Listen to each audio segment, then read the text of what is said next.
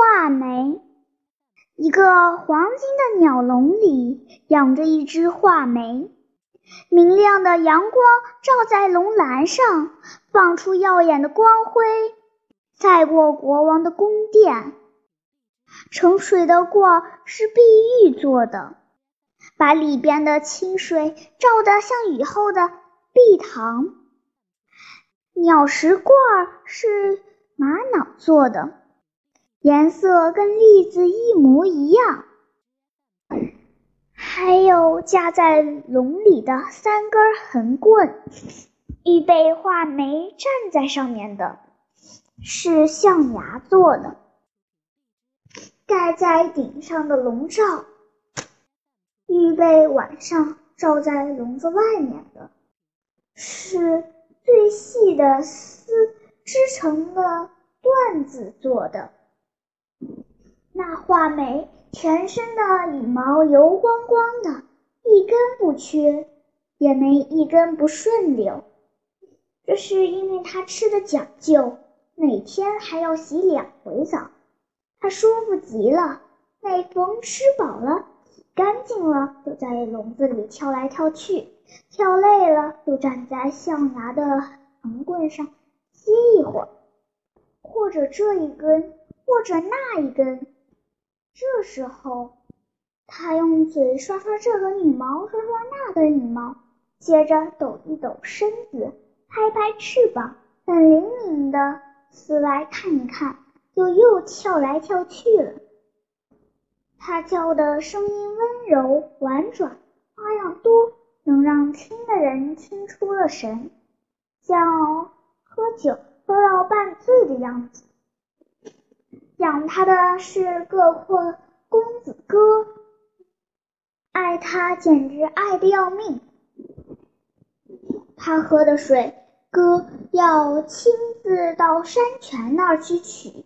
并且要过滤吃的栗子，哥要亲手捡，粒粒要肥要圆，并且要用水洗过。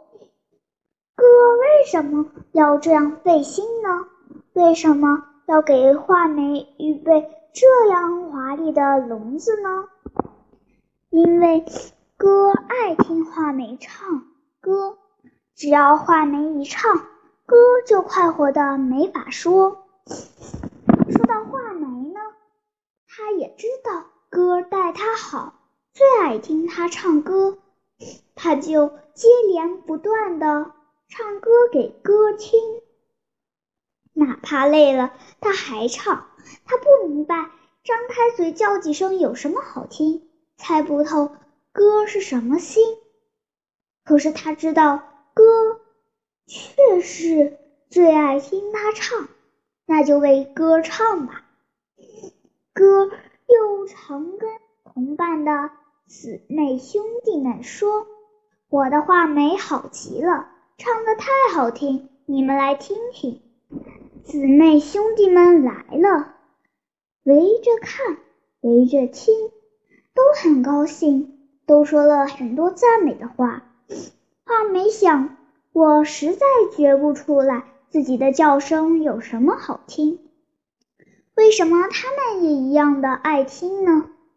但是这些人是歌约来的，应酬不好，歌就要伤心，那就为歌唱吧。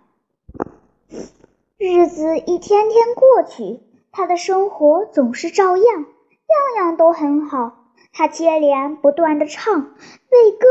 为歌的姊妹兄弟们，不过始终不明白自己唱的有什么意义，有什么趣味。画眉很郁闷，总想找个机会弄明白。有一天，哥给他加时添水，忘记关笼门，就走开了。画眉走到笼门，往外望一望，一跳就跳到外面。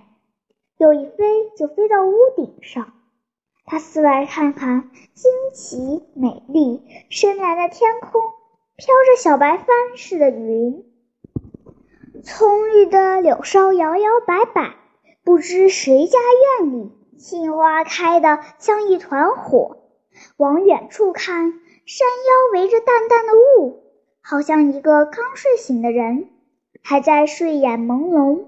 他越看越高兴，由这边跳到那边，又由那边跳到这边，然后站住，又看了老半天。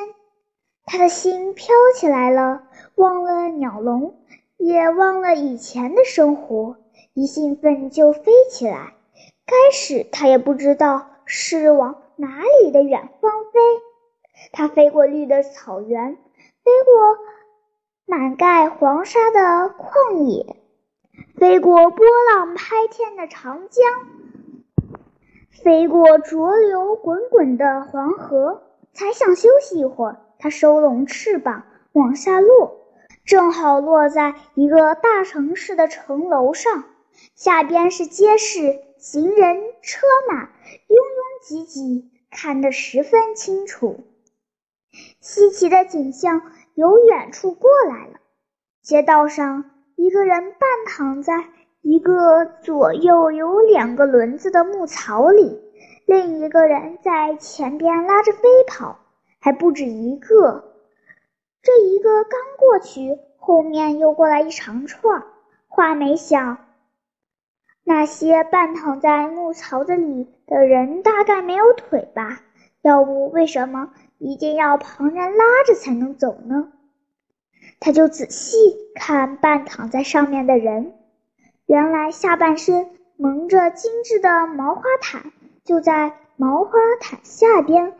露出擦得发光的最实心的黑皮鞋，那么可见也是有腿的。为什么要别人拉走呢？这样一百个人里不就是有五十个是废物了吗？他越想越不明白。或者那些拉着别人跑的人以为这件事很有意思吧？可是细细看又不对，那些人。脸张着通红，汗直往下流，背上热气腾腾的，像刚揭开的蒸笼，身子斜向前，迈向大步，像正在逃命的鸵鸟。这只脚还没完全着地，那只脚早扔了出去。为什么这样急呢？这是到哪里去呢？画眉想不明白。这时候，他看见半躺在上面的人用手往左一指，前边跑的人就立刻一顿，接着身子一扭，轮子、槽子连上面半躺的人就一起往左转，又一直往前跑。他明白了，原来飞跑的人是为别人跑，怪不得他们没有笑容，也不唱了赞美跑的歌。因为他们并不觉得跑是有意义、有趣味的，他很烦闷，想起了一个人当当了别人的两条腿，心里不痛快，就很感慨地唱起来。他用歌声可怜那些不幸的人，可怜他们的劳力只为了一个别人，他们做的事儿没有一点意义，没有一些趣味。他不忍再看那些不幸的人，想换一个地方歇一会儿。一飞就飞到一座楼房的绿漆栏杆上，栏杆对面是一个大房间，隔着窗户往里看，许多阔气的人正围着桌子吃饭，桌上铺的布白得像雪。刀子、叉子、玻璃酒杯、大大小小的花瓷盘子，都放出晃眼的光。中间是一个大花瓶，里边插着各种颜色的鲜花。围着桌子的人呢，个个红光满脸，眼眯着，正在品品酒的滋味。下传来声音，他赶紧往楼下看。情形完全变了，一条长板上，刀旁边一条没头没尾的鱼，一小堆切成丝的肉，只去了壳的大虾，还有一些切的七零八碎的鸡鸭。木板旁边，水缸、脏水桶、盘碗碟、石，各种瓶子、煤、劈柴堆得乱七八糟，满地都是。屋里有几个人，身上光着，满身油腻，正在弥漫油烟和蒸汽里忙忙碌碌。一个人脸冲着火，用锅炒着什么。油一下锅，锅边上就冒起一团火，把他的脸和胳膊都烤得通红。菜炒好了，倒在花瓷盘子里，一个穿白衣服的人接过去。上楼去了，不一会儿，就由楼上传出欢笑的声音，刀子和叉子的光又在桌面上闪耀起来。画眉想，楼下那些人大概是有病吧？要不为什么一天到晚在火旁边烤着呢？他们站在那里忙忙碌碌，是因为觉得很有意义、有趣味吗？可是细看。都不太对。要是受了寒，为什么不到家里的门上被躺着？要是觉得有意义、有趣味，为什么脸上一点笑容也没有？菜做熟了，为什么不自己吃？他们是听了穿白衣服的人的吩咐，才皱着眉。慌手慌脚的洗这个炒那个的，他们忙碌不是自己要这样，是因为别人要吃才这样。他很烦闷，想起一个人成了别人的做菜机器，心里不痛快，就很感慨地唱起来。他用歌声可怜那些不幸的人，可怜他们的劳力只为一些别人。他们做的事儿没有一点意义，没有一些趣味。他不忍再看那些不幸的人，想换个地方歇一会儿。一展翅就飞起来，飞过一条弯弯曲曲的僻静的胡同，从那里悠悠扬扬地传出三弦和一个女孩子歌唱的声音。它收拢翅膀，落在一个屋顶上。屋顶上有个玻璃天窗，他从那里往下看。一把椅子上边坐着个黑大汉，弹着三弦。一个十三四岁的女孩子站在旁边唱。他就想，这回可看到幸福的人了。他们。正奏乐唱歌，当然知道音乐的趣味了。我倒要看看他们快乐到什么样子。一面听一面仔细看，没想到完全不是那么回事儿。他又想错了。那个女孩子唱，越唱越紧，越唱越高，脸涨红了。拔高那个顶高的声音的时候。眉皱了好几回，额上的青筋也长粗了，胸一起一伏，几乎接不上气。条门好容易一点点的溜下来，可是唱词太复杂，字像流水一样往外滚，连喘口气也为难。后来嗓子都有点哑了，三弦和唱歌的声音。停住！那个黑大汉眉一皱，眼一瞪，大声说：“唱成这样，凭什么跟人家要钱？再唱一遍。”女孩子低着头，眼里水汪汪的，又随着三弦的声音唱起来。这回像是更小心了，声音有些颤。画眉这才明白了，原来他唱也是为别人。要是他可以自作主张，他早就到房里去休息了。可是办不到，为了别人爱听，为了挣别人的钱，他不能不硬着头皮练习。那个弹三弦的人呢，也一样是为别人才弹才逼着女孩子随着唱，什么意义？什么趣味？他们真是连做梦也没想到。他很烦闷，想起了一个人成了别人的乐器，心里很不痛快，就感慨地唱起来。他用歌声可怜那些不幸的人，可怜他们的劳力只为一些别人，他们做的事没有一些意义，没有一些趣味。画眉决定不回去了。虽然那个鸟笼华丽的像宫殿，他也不愿意再住里面了。他觉悟了，因为见了许多不幸的人，知道自己以前的生活也是很可怜的。没意义的唱歌，没趣味的唱歌，本来是不必唱的，为什么要给歌唱？为歌的姊妹兄弟们唱呢？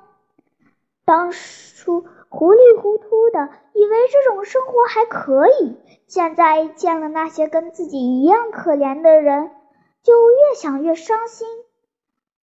他忍不住哭了，眼泪滴滴答答的，简直成了特别爱感伤的杜鹃了。他开始飞，往荒凉空旷的地方飞。晚上，他住在乱树林子里；白天，他高兴飞就飞，高兴唱就唱，饿了就随便找些野草和果实吃，脏了就到溪水里去洗澡。寺外不再有笼子和栏杆围着他，他愿意怎么样就怎么样。有时候，他也遇见一些不幸的东西。他伤心，他就用歌声来破除愁闷。说也奇怪，这么一唱，心里就痛快了，愁闷像清晨的雾，一下子就散了。要是不唱，就闷得难受。从这以后，他知道什么是唱歌的意义和趣味了。世界上到处有不幸的东西，不幸的事，都市。山野、小楼子里、高楼大厦里，画眉有时遇见，就免不了伤一回心，也就免不了很感慨的唱一回歌。他唱是为自己，是为值得自己关心的一切不幸的东西、不幸的事儿。他永远不再为某一个人或某几个人的高兴而唱。画眉唱。他的歌声穿过云层，随着微风在各处飘荡。工厂里的工人，田地上的农夫，织布的女人，奔跑的车夫，掉了牙的老牛，皮包骨的瘦马，场上表演的猴子，空中传信的鸽子，听见画眉的歌声，都心满意足，忘了身上的劳累。忘了心里的愁苦，一起仰起头，嘴角上挂着微笑，说：“歌声真好听，画眉真可爱。”